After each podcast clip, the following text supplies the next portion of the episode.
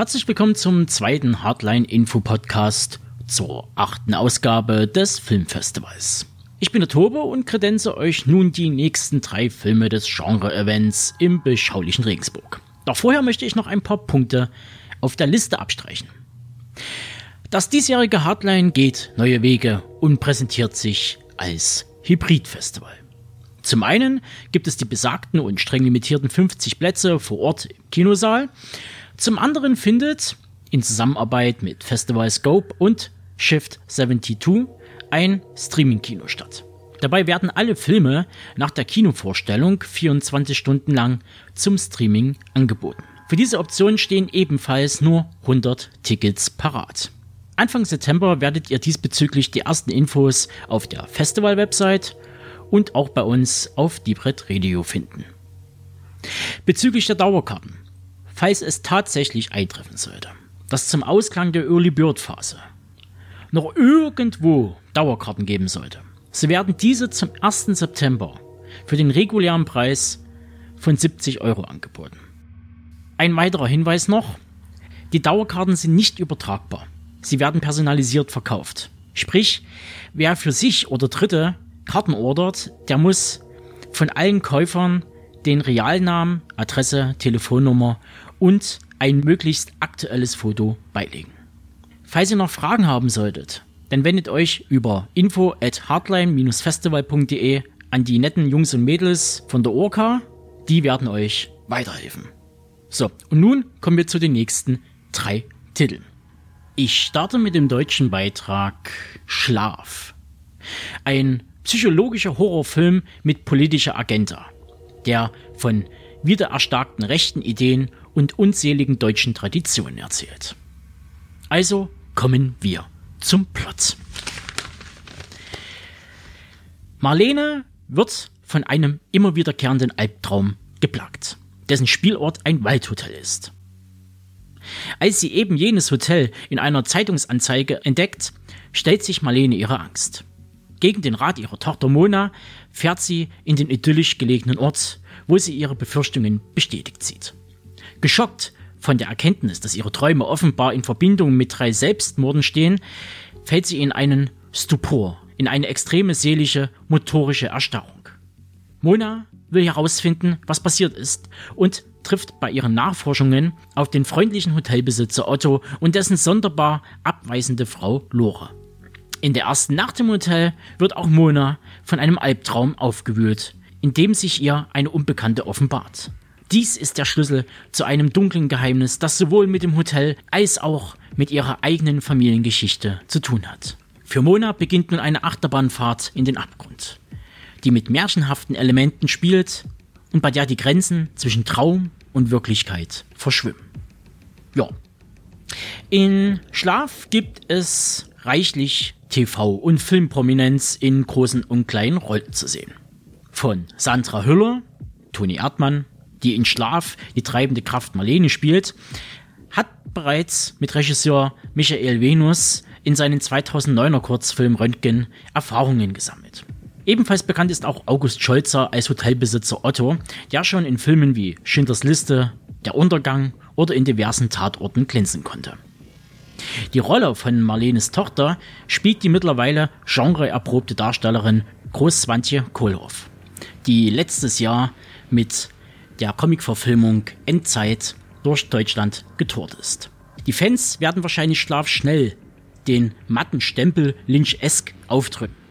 Doch dem in Weimar ansässigen Venus schwebte eher ein Rosemary's Baby oder Get Out in heimatlicher Kulisse vor. Er wollte mit der Prämisse der Angst vom Patriarchat und dem Generationsvertrag sowie den daraus resultierenden Konflikten spielen und aufzeigen. Die Idee, das Ganze in ein Horror- bzw. Mystery-Setting zu betten, stammt übrigens von seiner Produzentin Verena Gräfe-Höft. Uns wird auf jeden Fall auf dem Hardline ein von der Presse wohlwollend aufgenommener Film präsentiert, der den im letzten Jahr gestarteten Spot des neuen deutschen Genrefilms fortsetzt und gleichsam die Qualität wie auch die Notwendigkeit des Festivals unterstreicht. Vom Psycho-Indie-Horror zum tragischen Alltag einer Krankenschwester. Keine Angst, wir begeben uns weder auf eine Intensivstation, noch stehen wir auf dem heimischen Balkon und klatschen uns zum letzten Sommerhit die Hände wund.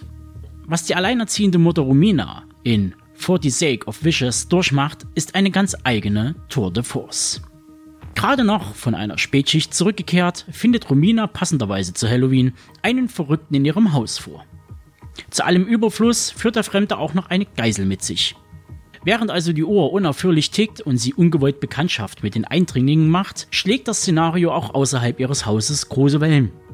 In bester Anschlag bei Nachtmanier belagert nun die gewalttätige Gefolgschaft der Geisel das Grundstück. Romina erkennt schon bald, dass sie mit Diplomatie und Deeskalation nicht weiterkommt. Also nimmt sie die Jungs von Metallica beim Wort und legt mit Fight Fire with Fire ordentlich nach. Ach ja, Drei Jahre ist es nun schon her, da saß Stefan mit einem gewissen Gabriel Carr beim Hardline Filmfestival zusammen und sprachen über dessen Filme bzw. Drehbücher zu The Demolisher oder Death on Scenic Drive. Beides Filme, die entweder von ausbrechender Gewalt oder Horror in einem limitierten Handlungsspielraum erzählen. Bei For the Sake of Wishes, den Titel darf man wörtlich nehmen, treffen beide Erzählweisen zu. Hier bekommen wir auf den ersten Blick eine Home Invasion der klassischen Art präsentiert. Allerdings dürfte der Härtegrad nochmal eine weitere Facette dem Subgenre hinzufügen. Die Kur übrigens, um Karas fünften Langfilm, darf man schon fast als familiär bezeichnen. Da wäre zum Beispiel Darsteller TJ Kennedy, Drehbuchautor Reese Evenchen und Musiker Pelvis Gator drei Namen, die Kara über einige Projekte der letzten Jahre in diversen Zuständigkeiten begleiteten. Der Film selbst ist noch, laut IMDb, in der Postproduktion und wird als frische Europapremiere auf dem Hardline 2020 zu sehen sein. Also, wer auf reichlich Gore und Home Invasion steht, der sollte auf jeden Fall den Trailer anchecken und natürlich den Film schauen. Und damit kommen wir zum letzten Titel in diesem Pod.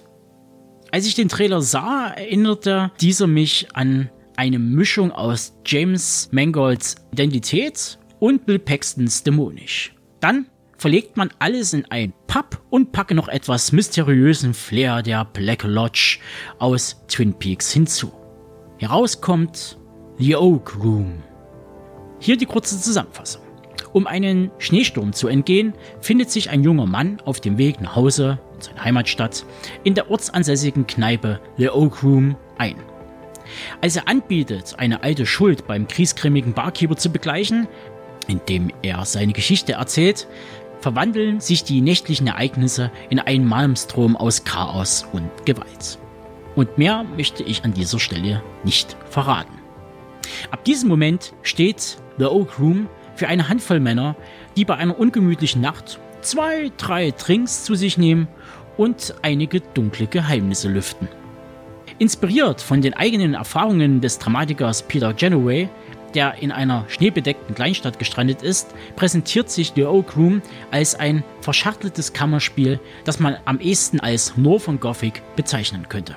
Hier trifft schwarz beseelter Humor auf kryptische Rätsel, alte Verschwörungen und kurze, aber heftige Gewaltspitzen. Das 2013er Bühnenstück konnte etliche Preise einheimsen. Grund genug für Regisseur Cody Callahan, sich dem Stoff anzunehmen.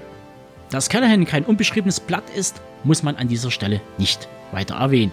Dieses sorgte mit Werken wie Antisocial 1 und 2 sowie Let Your Bleed für Aufmerksamkeit im Horrorsegment. Jedoch blieb eine wirklich positive Resonanz aus. Die sind handwerklich gut gemacht, aber inhaltlich leider nur Mittelmaß. Doch das kann sich nun ändern. The Oak Room ist sein erster Thriller und die ersten Kritiken sind voller Lobes für diese kleine 90-minütige Nervenzerreißprobe. Und auch das aktuelle Rotten Tomatoes Barometer lässt mit 88% auf einiges hoffen. Ebenso der Cast, denn dieser kann sich sehen lassen. Da wäre R.J. Mitte, bekannt als Walter White Jr. in Breaking Bad. Peter Otterbridge, diesen kennt man aus Suicide Squad und den Akte X Spin-off Millennium. Weiter geht's mit Ari Millen. Orphan Black Oder, um den Bogen zum Hardline Filmfestival zu schlagen, aus Jet Archibalds letzten Film I'll Take You Dead. Ach ja, nur nebenbei, Jet ist auch Produzent von The Oak Room. Ebenfalls sollte auch Martin Roach, The Shape of Water und The Expanse erwähnt werden, sowie David Ferry, zu sehen in der leider hierzulande völlig zu Unrecht missachteten Serie Legion und zu guter Letzt noch Schauspielveteran Nicholas Campbell, Black Mirror Antiviral und der Serie Haven. Ihr hört, da wird einiges geboten. Also, freut euch auf einen Thriller mit Vibes, die aus Twin Peaks oder Stephen Kings Schreibmaschine stammen könnten. So, und hiermit wäre ich fürs erste durch. Mein Stichpunktzettel ist abgearbeitet. Und wie immer findet ihr alle nötigen Infos zu den Filmen, wie auch zum diesjährigen Festival, auf www.hardline-festival.de oder bei uns in den Shownotes beziehungsweise auf der Website www.deep-red-radio.com. Wir hören uns in Bälde, wenn die nächsten Titel und Infos verkündbar auf meinem Tisch liegen. Macht's gut, goodbye, au revoir und baba.